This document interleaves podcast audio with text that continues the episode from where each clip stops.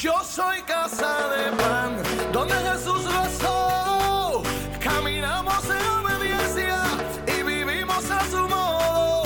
Yo soy casa de pan, donde Jesús rezó. Caminamos en obediencia y vivimos a su modo. Donde Jesús lo es todo. Casa de pan, donde Jesús lo es todo. Tengo que decirles que el martes, cuando llevé a mi papá al hospital para él darse la quimioterapia, estaba sentada al lado de él y comencé a ver un video, una entrevista, y esa entrevista tocó tanto mi corazón que en medio del hospital yo me pegué el celular y comencé a levantar las manos al cielo y sentía que el Espíritu Santo estrujaba mi corazón y me decía, esta es la palabra que quiero para mi casa el domingo. Yo fui completamente edificada y dije, bueno Señor, que se haga tu voluntad. Así que lo que hoy voy a impartir, no mires para el lado para ver a quién Dios le está hablando. Dile, Señor, esto es para mí. Tú me vas a hablar a mí. Tú me vas a cambiar a mí. Tú me vas a transformar a mí. Así que pensando en eso, el Señor me permite eh, predicar en serie, porque lo que estuvimos el segundo, el domingo pasado, eh, vieron que yo estuve hablando sobre victoria sobre la tentación. Y voy a hacer un resumen corto para entrar en la enseñanza de hoy. Trabajamos tres puntos vitales e importantes que Jesús desarrolló cuando fue al desierto. Y como usted lo sabe, usted me lo va a decir, ¿cuál fue el primero? La oración, el ayuno y la palabra. ¿Cuántos estuvieron aquí el domingo pasado? Usted dígalo en toda confianza. Tres puntos básicos, esenciales en mi relación con Dios para yo tener victoria sobre la tentación. Ahora bien, expliqué dos cosas que son completamente diferentes. Una cosa es ser probados por el Espíritu y otra cosa es ser tentados por Satanás. El ser probado es ser expuesto como se expone un metal al calor a, unas altas temperaturas, donde ese metal tiene que resistir, ¿verdad? Tiene que resistir, pero en ese fuego se le está dando la forma a lo cual ese metal será usado. Es precisamente lo que el Espíritu de Dios hace en nuestra vida cuando trabaja la purificación. Donde estás viendo a Satanás, no es Satanás, es Dios el que está trabajando en tu vida, el que está creando carácter. Y cuando viene o hablo de la palabra purificación, viene a mi mente cuando Dios nos permite vivir momentos que Él nos estremece, Él nos mueve el piso. Nuestra vida parece que da un giro y decimos, Dios mío, esto es más fuerte que yo. Pero sabes una cosa, la prueba es simplemente porque Dios te ama. Y te voy a decir por qué. Porque en el momento de la prueba lo que va a ser expuesto es esos dioses falsos que tú has levantado delante de Dios. Y cuando los veas caer en el piso y ver que ellos no pueden sostenerte en el momento del dolor y de la crisis, entonces vas a reconocer al único Dios verdadero, que es Cristo Jesús. En la prueba seremos estremecidos. Viviremos cosas que no queremos vivir. Pero es la mano de Dios. Es porque Él te ama. Porque cuando Dios estremece tu vida, está quitando la venda de tus ojos. Porque has puesto tus ojos en otras cosas. Has depositado tu confianza en otras cosas. Has levantado dioses falsos delante de Dios. Y ha llegado el momento donde Dios va a exhibir que Él es el verdadero Dios. Ahora la diferencia de ser tentados proviene de parte de Satanás. ¿Sabes por qué? Porque Él sí quiere verte caer. La tentación es alguien que te empuja con violencia, que maquina en contra de ti, que te ve en el momento más frágil de tu vida para que tú caigas en el suelo. Y no solamente para que caigas en el suelo, es para destruirte a ti, destruir tu familia, destruir tus hijos, destruir tu generación. destruir todo lo que tú eres. ¿Sabes por qué? Porque Satanás no tiene misericordia. Si algo yo pensaba y meditaba en estos días es que a este evangelio le hemos quitado el personaje de Satanás. Ahora tenemos que predicar bien para que la iglesia se sienta bien. Pero no le decimos que nuestra lucha no es contra carne ni sangre, sino contra principados y potestades que están en los aires. Tú tienes un enemigo. Y tu enemigo no es tu vecino. Tu enemigo no es tu esposa, tus hijos, no. Tu enemigo es Satanás. Que constantemente dice la palabra que él está maquinando para destruir tu vida. Entonces al Evangelio del Señor no se le puede quitar el factor. Y no se habla mucho en este lugar, pero sabes que yo vine a descifrar las obras de Satanás en tu vida. En el nombre de Jesús, para que tú identifiques lo que te está pasando. Y tú puedas levantarte con autoridad.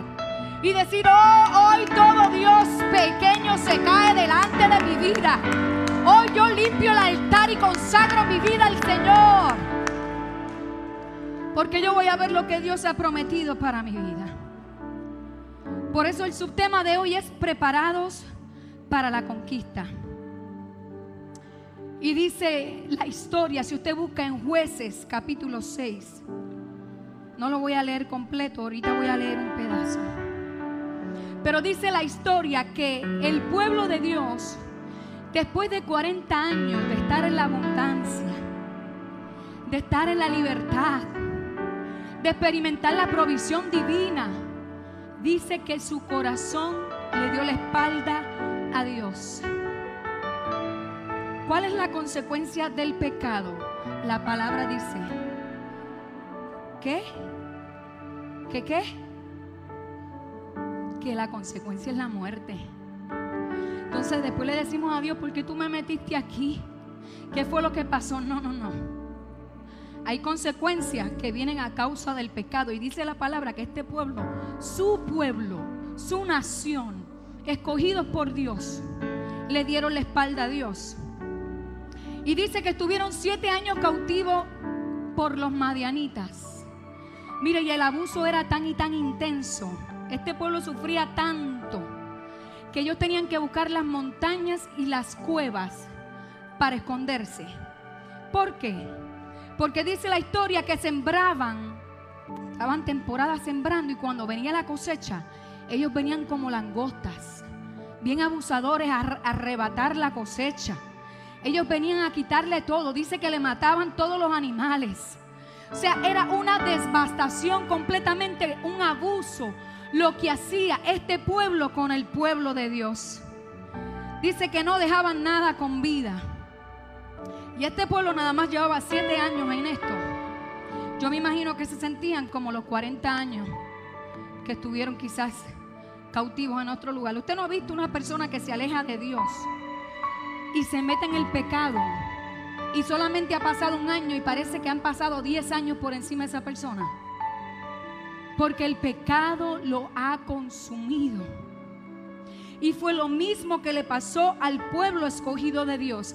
Le dieron la espalda a Dios, abriste la puerta. Dejaste que lo que no tenía que entrar entrara. Y este pueblo fue abusado completamente. Eso es precisamente lo que Satanás hace cuando le abres la puerta. Hay cosas que pensamos que son pequeñas. Pero hay un versículo que dice que las zorras pequeñas dañan la viña. Satanás no está buscando un espacio grande. Él está buscando el espacio más chiquito que tú ignoras, al cual tú no le das importancia. Porque esa es la oportunidad de Él meterse sigilosamente para comenzar a dividir, para comenzar a romper relaciones, para comenzar a destruir lo que Dios ha puesto en tu vida y en tus manos. ¿Sabes cuál es el fin? que seas esclavo de Él. El fin es que seas o te sientas insatisfecho en tu vida, te sientas oprimido. Te pregunta, pero ¿por qué yo me siento que yo pise un arranco? ¿Por qué yo me siento tan insatisfecho? Porque yo me siento que yo estoy en el, en el Evangelio, pero yo no veo lo que Dios ha dicho sobre mi vida. Porque Satanás quiere que vivas en la miseria. Y no solamente estoy hablando de la miseria en material, hay una miseria espiritual sumamente fuerte que trasciende a la económica. Hay gente que usted lo ve, yo no tengo mucho, pero lo poco que tengo yo lo disfruto. Y no es en contra de que usted trabaje y haga lo correcto, claro que sí. Pero si algo Satanás está buscando es matar tu fe, que tú vivas en la miseria, es destruirte no solo a ti, sino a todos los que vienen detrás de ti. Así que piénsalo. Piénsalo antes de dar un paso en falso. Porque hay un adversario que está buscando destruirte, sacarte de la iglesia, romper tu casa, que tus hijos se vayan al mundo, que pierdas tus relaciones, tus amistades, que literalmente te sientas solo y desdichado. Así que continúa la historia diciendo que este abuso que tenía sobre los hijos de Dios duró hasta, diga conmigo, hasta. Ese abuso que yo lo leía y me estremecía el corazón y yo decía, Dios mío, pero ¿y qué pasó ahí? Ese abuso que parecían de 7 años a 40 años, llegó hasta un día que dijeron, hasta. Se pararon y dijeron, vamos a clamar al Señor. Vamos a clamar al Señor. Y sabes que el Señor hoy te dice, clama a mí y yo te responderé. Te mostraré cosas grandes y ocultas que tú no conoces. Eso va a durar hasta que tú te pares con la autoridad del Espíritu Santo y tú digas hasta aquí esto se acabó. Yo voy a clamar al Señor. Si alguien era experto en la palabra del salmista, que decía, este pobre clamó y el Señor le oyó y le salvó de todas sus angustias. ¿El salmista era pobre? No, era el rey. Pero tenía una miseria espiritual y declaraba y decía, cuando yo te clamo, tú vienes a mi rescate y me libras de todas mis angustias. Y lo decía de otra manera, desde los confines de la tierra, te invoqué, te clamé cuando mi corazón desmayaba. Condúceme a la roca que es más alta que yo. Yo quiero que tú digas conmigo hasta hoy. Se acabó lo que me estaba perturbando, lo que te estaba deteniendo. Hoy el Espíritu de Dios va a crear en tu vida un antes y un después. Y lo va a hacer a través de la palabra del Señor. Sabes que el pueblo perece por falta de conocimiento. A Satanás le conviene que seamos ignorantes. A Satanás le conviene que no sepamos nada.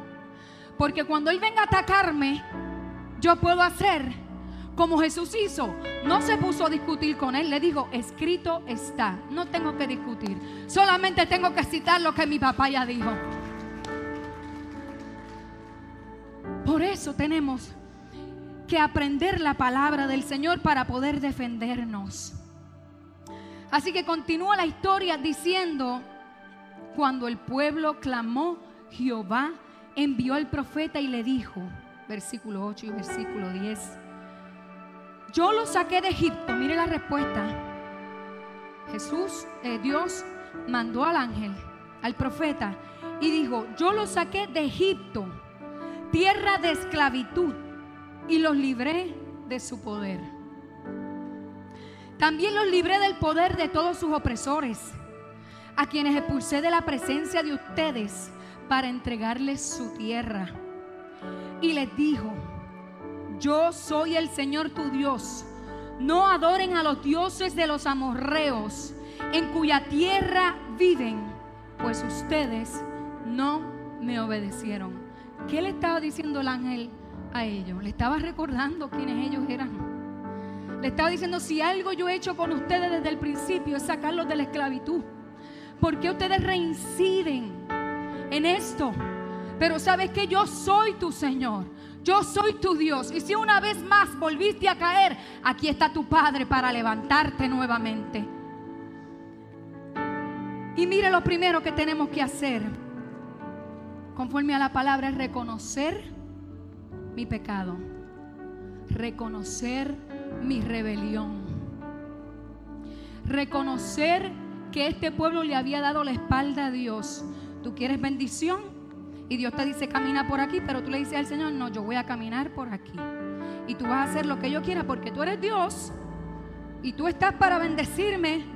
Dios te va a bendecir cuando tú lo respetes, cuando tú vivas para Él, cuando tú te entregues de todo corazón a tu Padre, que te ama y que quiere verte bien y quiere verte libre. ¿Sabe que este pueblo se acostumbró al cuidado de Dios? Este pueblo se acostumbró a la provisión, a la abundancia. Se acostumbró a las bendiciones del Señor, pero su corazón poco a poco fue alejándose de Dios. Y fue tan así que comenzaron a levantar otros altares. La pregunta que yo me hago y me la hago bien puertorriqueñamente, ¿qué rayo nos pasa? ¿Qué diantre nos pasa? Que cuando oramos al Señor y clamamos, insistimos por cosas que queremos o necesitamos y Dios nos las concede y hacemos de eso algo sagrado. Estamos años pidiéndole a Dios y cuando Dios dice, te voy a bendecir. Ay, Dios mío. Ahora esa bendición se convierte en una piedra en nuestra vida. ¿Sabes por qué? Porque nos envolvemos en la bendición y nos perdemos de la relación que tenemos con el que nos dio la bendición. Nos perdemos esa relación. ¿Y sabes cuando algo se hace o se ha convertido en un altar en tu vida? Eso se ha convertido en un altar en tu vida cuando todas nuestras decisiones se basan más en esa bendición que pedimos que más en mi relación con Dios. Y yo le voy a poner unos ejemplos para que usted pueda identificarlo. ¿Qué puede ser un altar falso en nuestra vida hoy en día? Puede ser el trabajo. Que mucho le oramos al Señor. Señor, yo quiero un trabajo. Señor, yo quiero tu provisión. Es que yo quiero darle una mejor calidad a mis hijos de vida. Es que yo quiero llevarlos, ¿verdad? A pasear, disfrutar los tiempos con Él. Yo quiero que ellos no tengan necesidades y oramos con una pena y con... Eso es lo que deseamos en el momento. Porque realmente lo necesitamos, pero cuando Dios nos da el trabajo, ya no hay ni tiempo para orar, no hay tiempo para ayunar, no hay tiempo para leer la palabra, no hay tiempo para sentarte con la familia, no hay tiempo para escuchar las necesidades de nuestros hijos, no hay tiempo para compartir con el esposo. No hay tiempo de calidad, ni tan siquiera para llegar a la casa de Dios, porque ahora en el trabajo, si yo llego tarde del trabajo, me votan. Pero no te molesta llegar tarde a la casa del Señor. Y te lo digo con amor y me lo explico yo. Porque le pedimos a Dios cosas de las cuales después nos enredamos en ellas. Y después hacemos de eso dioses delante de nosotros. Es tan así que hay gente que se ha, ha vuelto workaholic ¿Lo dije bien? Adictos al trabajo. Y es que cuando un compañero está buscando soltar unas horas, ya él está allí. Mira yo. Pero tienes la provisión de Dios. Pero ahora te has ofuscado la bendición y piensa que mientras más economía, mejor van a estar, van a estar y tu esposa diciéndote, papito, pero ¿para qué tanto dinero si no podemos ni comernos un limbel? Y los muchachos, ay, pero es que papi ya no está en la casa. Pero tú pensando en la bendición te quedaste ahí y fuiste perdiendo esa relación con el Señor y eso se convirtió en un altar en tu corazón. Otro altar que nosotros levantamos como iglesia, como familias, como individuos, son las experiencias del pasado. Y comenzamos a pensar, no, porque yo en Puerto Rico lo que tenía, yo tenía una casa, una casa, yo tenía todos los power, yo tenía un trabajo allí de siete pares y comenzamos a pensar, mira, pero es que yo, yo no sé ni por qué yo salí de Puerto Rico. Y comienzas a pensar, pero la iglesia que yo estaba antes, mire, esa iglesia es la mejor. Pero cuando usted estuvo allí dio candela y se quejaba de muchas cosas, pero ahora que está fuera de su país, ahora extraña la iglesia. Ahora está pendiente, pero es que ese pastor era el mejor pastor. Nunca lo llamaste, nunca lo buscaste, nunca hiciste parte de la vida de la iglesia. Pero vivimos pendiente a las experiencias del pasado. No, porque el esposo que yo tenía antes lo dejaste porque era un maltratante, porque era un abusador. Y ahora Dios te permitió tener un esposo nuevo, bueno, con buenas oportunidades que tienes que trabajar. Y ahora estás pensando en el esposo que dejaste. Y si yo me hubiese quedado allí, mejor es el malo conocido que el bueno por conocer. Y estamos en las experiencias del pasado, porque parece que nada nos llena, que nada, nada nos satisface. Y has perdido, mire, yo tuve la experiencia en esta iglesia de una hermana que me abrazó llorando. Y yo la abracé, Señor. Empecé a orar. Y me dijo, no puedo perdonarlo. Y yo, ¿a quién? ¿Por qué no puede? Claro que puede. ¿Hace cuánto pasó eso? Hace 25 años. Hace 25 años esa mujer se quedó estancada en el dolor. ¿Qué pasó en estos 25 años que Dios quiso? ofrecerte para que te desarrolles, para que crezcas, para que seas una mujer libre, para que aprendas de las experiencias y todavía tú no has perdonado y el hombre ya hizo su vida. Y sabrá Dios si hasta conoció al Señor y es una nueva criatura y tú todavía amargada. ¿Por qué? Porque hemos levantado altares a nuestras experiencias del pasado. Viviendo en el pasado desprestigias tu presente. La bendición nueva que el Padre ha puesto en tus manos para que crezcas y conquistes nuevas glorias, para que conquistes nuevos retos y tengas nuevas oportunidades se empañan porque todavía vives en el pasado y has hecho de ese pasado un altar en tu vida. Otra cosa que hemos levantado como un altar o oh Dios es falso delante de Dios es aún la propia familia. Escucha bien esto. Muchas veces oramos al Señor, Señor, dame un esposo, dame unos hijos. Es que yo me voy a sentir tan feliz y cuando Dios nos da el esposo y nos da los hijos, ¿para qué? Para que le modelemos fe, le enseñemos fe, para que le enseñemos a nuestros hijos cómo reaccionamos en momentos de prueba, para que le inculquemos una relación con el Señor, para que ellos tengan un encuentro con su Creador. Ahora tienes una sobreprotección tan fuerte que no lo dejan ni crecer que no lo dejas desarrollar porque tú quieres que le estudie lo que tú quieres que le estudie. Porque tú quieres controlarle la vida. Porque lo que tú no fuiste en un pasado, tú quieres que ahora tu hijo lo sea. Yo cuento esto como testimonio. Mi esposo toda la vida quiso ser baloncelista. Toda la vida. Y siempre de los cuatro años llevó a Moisés a todos los equipos. Moisés ahora a los 16 años, un día nos dijo llorando, no quiero ser baloncelista. Y yo le dije, hijo, ¿por qué? Me dijo, mami, yo le perdí el amor hace mucho tiempo, pero no quería decepcionar a mi papá. Y yo le dije, ¿sabes qué, hijo? Tú vas a hacer lo que Dios dijo que tú vas a hacer. Y yo quiero que tú seas libre, porque yo estoy segura que cuando tú hables con tu papá, tu papá te va a apoyar. Y eso pasa con los hijos que le pedimos y le demandamos y le demandamos y creamos unas ataduras en esos hijos que no se pueden desarrollar en la vida. Después son hijos que tienen problemas con su trabajo, con tantas cosas, porque se sienten tan infelices que yo estoy haciendo algo que no me gusta hacer.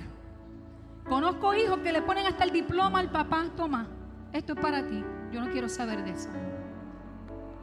Y endiosamos la familia que Dios nos ha dado. Si tu esposo está por encima de Dios, tú estás en un grande problema. Si tus hijos están por encima de Dios, tú estás en un grande problema. Y yo quiero aclarar algo. La familia es la primera institución creada por Dios. Es sagrada. en nuestra primera iglesia. Pero tú no puedes poner tu propósito ni tu deseo en tu familia por encima de lo que ya Dios ha dicho sobre ti y sobre tu familia. Y yo quiero decir algo, no sé por qué voy a interrumpir con esto. He escuchado madres decirme, soy más madre que esposa. Y tú sabes que la palabra no respalda lo que me has dicho. Dice la palabra, dejará el hombre, ¿verdad? A madre y a padre, y se unirá. Quiere decir que tú y tu esposo son una sola carne y construyen una generación que sale del amor. Tú no te puedes embarazar sola. Eso fue de un amor, de un acuerdo, de un compromiso. Si hoy tú has puesto a tus hijos por encima de Dios y por encima de tu esposo, tú estás en grandes problemas. Porque Dios quiere ser el dueño y Señor de tu vida. Y cuando tú le dices al Señor, tú eres el dueño y Señor, el orden lo pones tú. La instrucción la pones tú. Y yo camino en pos de eso.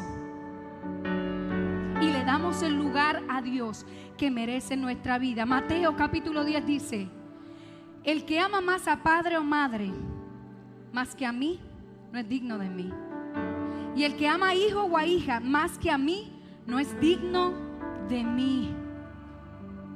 Y cualquiera que dejare casa, tierra, hermanos, padre, madre, mujer o hijos por mí, por mi nombre, recibirá cien veces tanto y, heredará la vida eterna.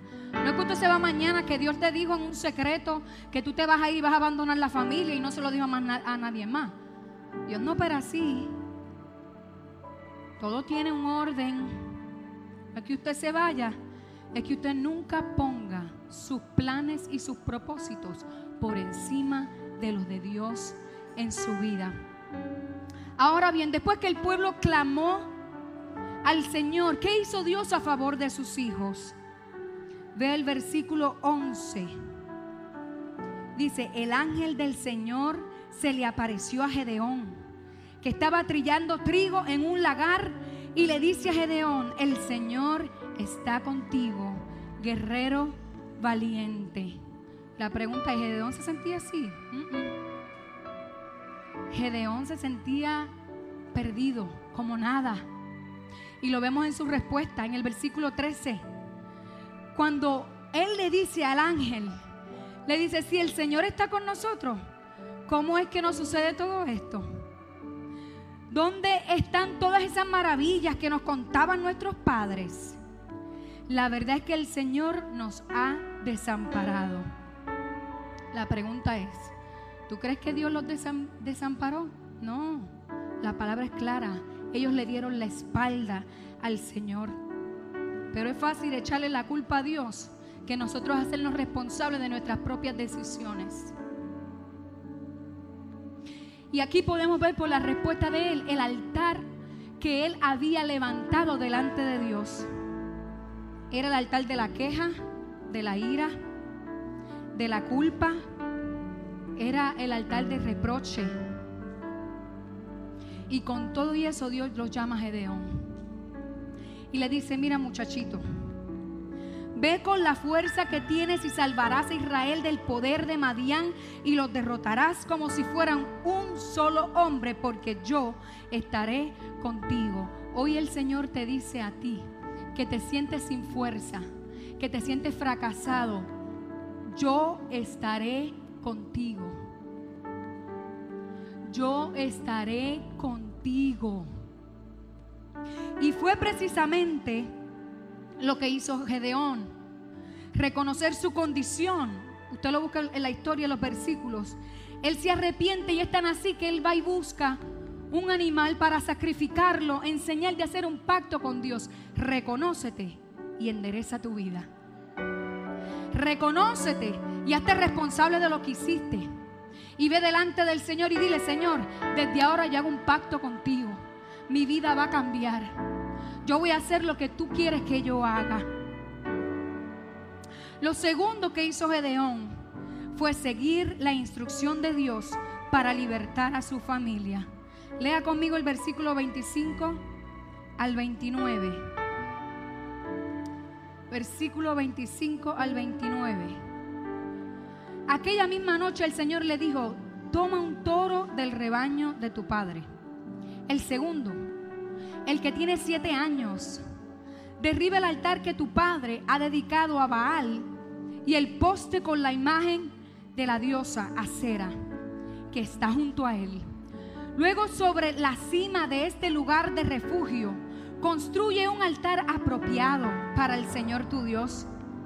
Toma entonces la leña del poste de acera que cortaste y ofrécelo el segundo toro como un holocausto.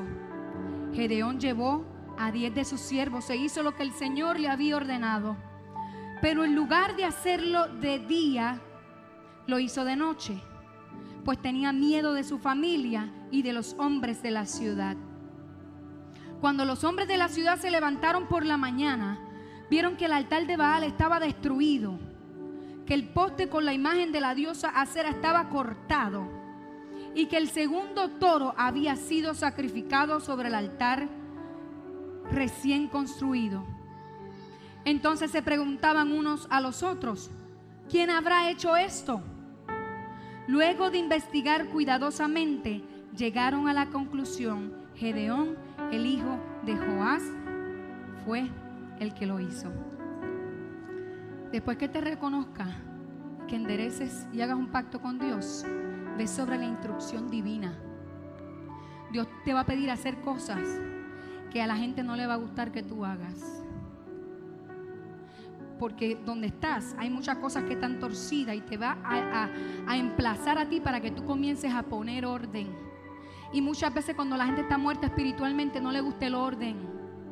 No le gusta que le digan las cosas. ¿Por qué te quejas tanto? ¿Por qué hablas tanto? Y no miras lo que Dios ha puesto delante de ti. Así que lo primero cuando lo señalaron a él, que fue el que derribó los altares y comenzó a poner orden en el pueblo, se comenzó a ganar enemigos, lo querían matar. Cuando tú decidas hacer lo correcto, te van a llegar los enemigos de gratis. Te va a llegar la gente que te va a criticar de gratis. Se va a levantar la oposición. Y van a comenzar a decir, eso no sé si así, eso se hace allá, eso no. Cuando tú decidas hacer lo que Dios ha dicho, Satanás va a buscar la manera de dejarse sentir para detenerte. ¿Sabes por qué? Porque la gente que muchas veces ha estado alrededor de ti se ha acostumbrado a la esclavitud espiritual. Tienen sus ojos vendados. No pueden discernir lo carnal ni de lo espiritual. Se acostumbraron a esa miseria. Su espíritu ha dormido, pero como son hijos de Dios, Dios te levanta a ti para traer libertad a los tuyos. Entonces tú no vas a pelear con ellos. Tú te vas a enfocar en lo que Dios dijo que tú ibas a hacer. Y le dice la palabra, pero Dios te ha levantado a ti. Y hoy te lo digo a ti. Hoy Dios te ha levantado por tu casa, por tu iglesia, por tu generación. Eres tú. Eres tú el que Dios ha escogido para derribar esos altares y esos dioses paganos. Ya la guerra en este momento, si seguimos la historia, dejó de ser contra los madianitas para ser contra el Dios Baal. Quiere decir que Dios te levanta para enfrentar tus enemigos, tus opresores y también te da el poder para destruir el mundo espiritual, fortalezas. El Señor te da autoridad. ¿Tú sabes cuál es el problema de nosotros la iglesia? Que no conocemos el poder que tenemos. Y vivimos como un pueblo esclavizado cuando ya Dios nos dio identidad, cuando ya Dios dijo lo que nosotros somos. Mire, usted sabe que Satanás cree más que usted lo que Dios dijo de usted. Y si usted no me quiere creer a mí, usted vaya a vaya a YouTube y busque personas que son ex brujos. Como esos, esas personas dicen, mira, yo iba a tal lugar, pero cuando había una oración, yo no podía echar las maldiciones. Yo no podía hacer nada porque allí había gente orando. Entonces Satanás sabe más lo que Dios te ha dado que tú y yo, que tenemos al mismo Dios. cuando nosotros entendamos el poder, la identidad que Dios nos ha entregado, muchas cosas se van a ir de delante de nosotros. Muchos altares caerán de delante de nosotros. Porque Dios te ha dado ese poder. Por eso le cambiaron el nombre a Gedeón y le pusieron Jerubal, que significa que Baal se defienda contra él, porque él destruyó el altar de Baal. ¿Sabes qué? Que Satanás se defiende en contra de ti, porque tú eres el que hoy le vas a cortar la cabeza. Tú eres el que hoy vas a derribar en el nombre de Jesús todo eso que se ha levantado en tu familia, que tiene tu familia dividida, que te hace vivir en una hipocresía. Todos esos sentimientos internos que tienes, que no puedes acabar de ser libre por el poder de la palabra. Satanás va a tener que pelear contigo. Ya en este punto, Gedeón dejó de ser el idólatra, el esclavo, el quejón, para ser el libertador del pueblo de Dios, porque fue lleno por el poder del Espíritu.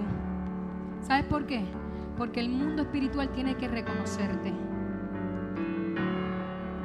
Termina la historia en el capítulo 7 diciendo que Dios le dio la victoria a Gedeón. Había muchos hombres, pero el Señor hizo una prueba y dijo, mira, como este pueblo va a pensar que la victoria fue por toda la gente, todo ese ejército, vamos a depurarlo. Vámonos con 300 y tú vas a ir con mi poder. ¿Qué hizo Gedeón y los 300? Lo que Dios le dijo. Rodearon la ciudad con trompetas y cántaros y antorchas. Sonaron las trompetas a la misma vez y dijeron, por Gedeón y por Dios. Y dice la palabra del Señor que ese pueblo se atacaron entre ellos mismos y Dios le dio la victoria. Dios te quiere dar la victoria. Cuando peleas con Satanás por tu casa, por tu iglesia, por tu familia, destruyes. Tienes que destruir la raíz de ese pecado. Tienes que ir a la yugular. Cuando se trata de Satanás no puedes jugar con él y pasarle paño tibio. Dice la historia que cogieron a los líderes de ese pueblo y le cortaron la cabeza. Tú tienes que ir a la raíz y tienes que cortarle la cabeza. O se endereza mi casa para el Señor y somos cristianos que honramos a Dios. ¿O qué vamos a hacer con nuestra vida?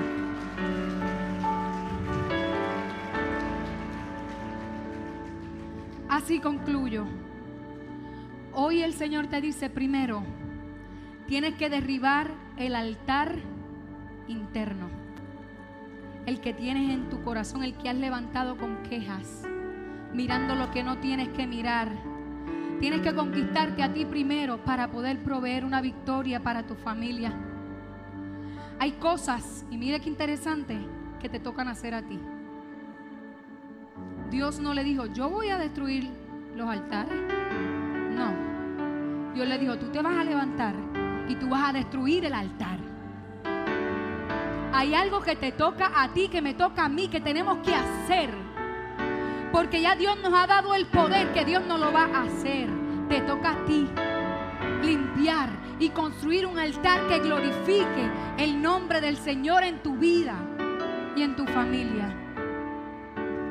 Segundo, tienes que derribar los altares que se han levantado en tu familia bajo la instrucción que específicamente Dios te va a dar. Aunque se levanten, aunque te critiquen, aunque te hagan la guerra, aunque no te apoyen, después te lo van a agradecer. Cuando sean libres nuevamente. Y tercero, entiende que Dios te escogió a ti para conquistar la libertad tuya y de toda tu generación. Tú eres el escogido. ¿Por qué? Pregúntale a Él. Algo miró en ti. Algo el Espíritu de Dios miró en ti que dijo, yo me agrado de ti y a ti te voy a usar. A ti, aunque otros te descalificaron, aunque otros te dijeron, mira, ese muchacho, yo no sé ni cómo lo ponen ahí. Dios dijo, a ti es el que voy a levantar como un guerrero. A ti es el que voy a levantar como una guerrera. A ti es que voy a dar herramientas en tus manos. Y le vas a cortar la cabeza a Satanás en tu casa. Es a ti. Ponte de pie conmigo. Y mire, hoy cuando yo oraba en mi intimidad, yo veía este altar lleno. Es algo que no acostumbramos a hacerlo. Pero si la palabra de Dios te ha hablado, ahora tienes que reaccionar y decir, oh, conmigo, Señor, estás hablando. Yo soy la primera que estoy aquí. Porque todo lo que se imparte de aquí es para, nos, para nosotros como pastores primero. Y después para el pueblo. Porque no podemos dar lo que no tenemos. Así que si Dios ha tocado tu corazón, yo quiero que pases aquí conmigo. Y te levantes en el nombre de Jesús a hacer un pacto con Dios. Cierra tus ojos. Y si es a ti que Dios te está hablando, pasa conmigo al frente. Oh Señor, que el ministerio de oración suba por aquí. Vamos a cantar. Si es a ti al que hoy Dios decidió hablarle, pasa conmigo. Y como iglesia vamos a destruir el primer altar que hay que destruir y es el interno, el propio. Gracias Señor por tu presencia en este lugar. Hasta hoy llegó el abuso de Satanás en tu vida y en tu casa. Hasta hoy llegó la división en tu familia. Hasta hoy llegó la insatisfacción. Hasta hoy llegó la miseria. Hasta hoy llegó las experiencias del pasado que no te dejan crecer. Es hasta hoy. Oh Señor, gracias comienza a orar al Señor y dile. Yo soy casa de pan, donde Jesús rezó. Caminamos en